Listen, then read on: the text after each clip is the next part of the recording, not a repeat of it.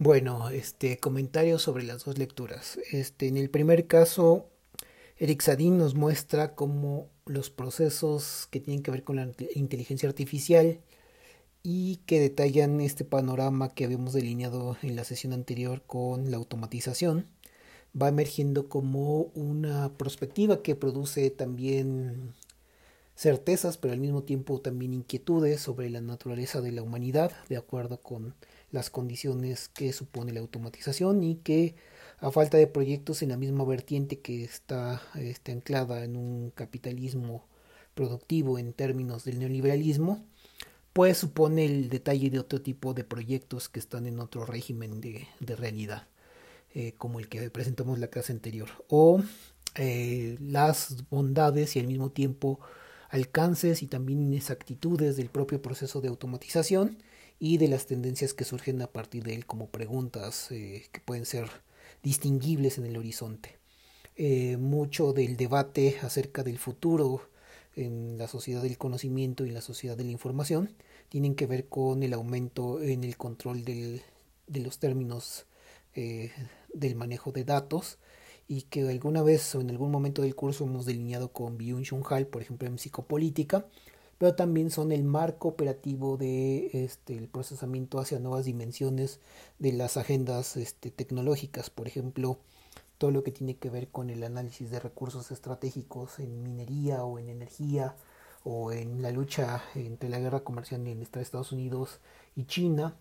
este, el talante de, de la geopolítica uh, del petróleo, el talante en la geopolítica y la política mundial económica sobre este, la producción en términos de las energías limpias o en términos de las nuevas tecnologías que están vinculadas a la automatización en el trabajo y también en la producción de energía, pues son temas que están este, vinculados a esto que dice Eric Sadin, ¿no? Por otra parte, este, lo de Ariadne Esteves, que es un análisis que tiene que ver con la frontera México-Estados Unidos, y que tiene que ver con una relación interna con respecto del uso de la violencia y el tema de la violencia contra las mujeres que a lo mejor este como tópico este lo podemos ver sobre la agenda eh, sobre el crimen organizado a nivel global no que tiene muchas acepciones y que tiene muchas condiciones. Hay readers que tienen este tópicos sobre las mafias italiana japonesa este sobre el narcotráfico en, en, Sudamérica, etcétera, que definen y delimitan marcos operativos con los cuales esta condición de la violencia narcotráfico está vinculado a los procesos que detalla Ariadne Esteves, que no solamente son parte operativa de lo que ocurre en la región México, aunque ella describe de manera precisa lo que ocurre en la región México-Estados Unidos, y que sigue siendo un tema de la agenda este, mundial, ¿no? que también supone este, procesos en cuanto a la, implementación de las políticas macroeconómicas dentro de los ambientes de países no este, desarrollados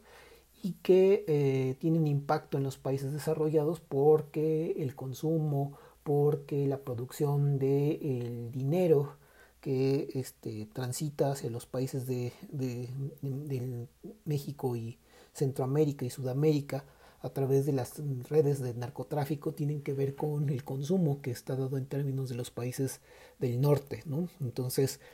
mucho de lo que podemos encontrar con esto son el talante de las relaciones políticas que tienen que ver con grupos este, delincuenciales y la contralógica o la subpolítica que está debajo del alcance de la política que está eh, formalizada y que tiene sus mecanismos y cómo hay una colusión entre esta, estas redes de delincuencia organizada y, el Estado, ¿no? como lo que entiende en el texto como gubernamentalización necropolítica, que es una realidad que está en África, que es una realidad que está en Asia, que es una realidad que está también en otros sectores del ámbito de los países colonizados, colonial, colonializados o excolonializados o decoloniales, para decirlo de una vez,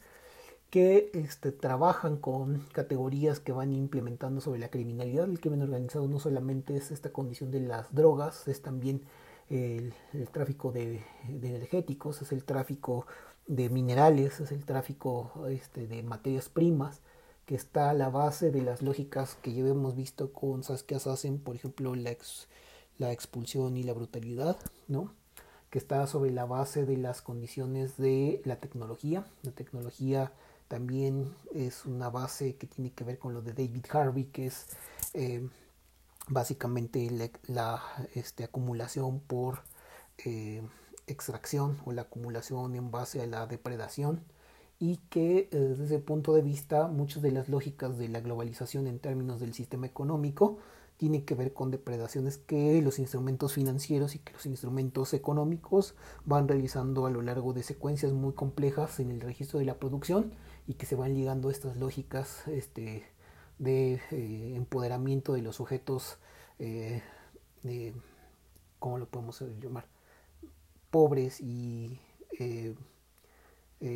en los tormentos de la propia vulneración por parte de la desigualdad. Entonces, eh, como lógica que tiene que ver también con esta idea del capitalismo este zombie, que se trata de negar las facultades eh, sociales a los estados y la soberanía en muchos sentidos eh, sociales, pues también aquí opera que esos estados que están siendo depredados por estas lógicas zombies son estados que también tienen el flagelo de las drogas, el flagelo de la delincuencia organizada y que son un debate que está sobre la base de este, sectores estratégicos como los minerales, como las energías, como este, el petróleo, como este, eh,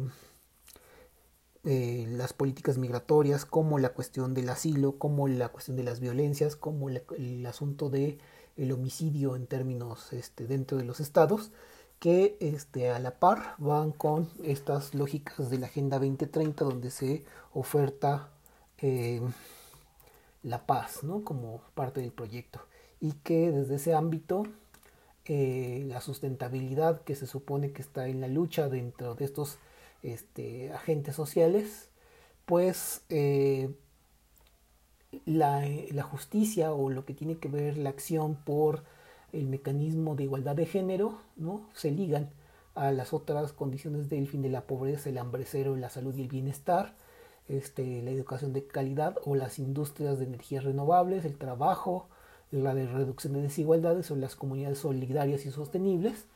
el consumo responsable, que son parte de estos vectores que están a la base de los procesos de economía, que están a la base de los procesos que están eh, eh, ligadas a mecanismos de la política global o de la política nacional que se colude con esta política global y que de alguna manera nos hablan de un panorama que puede ser este, desalagador o que nos puede llevar a una, una condición de crítica sobre los procesos que están vigentes. Bueno, este, dejamos hasta aquí ahora y nos vemos a la siguiente. Gracias.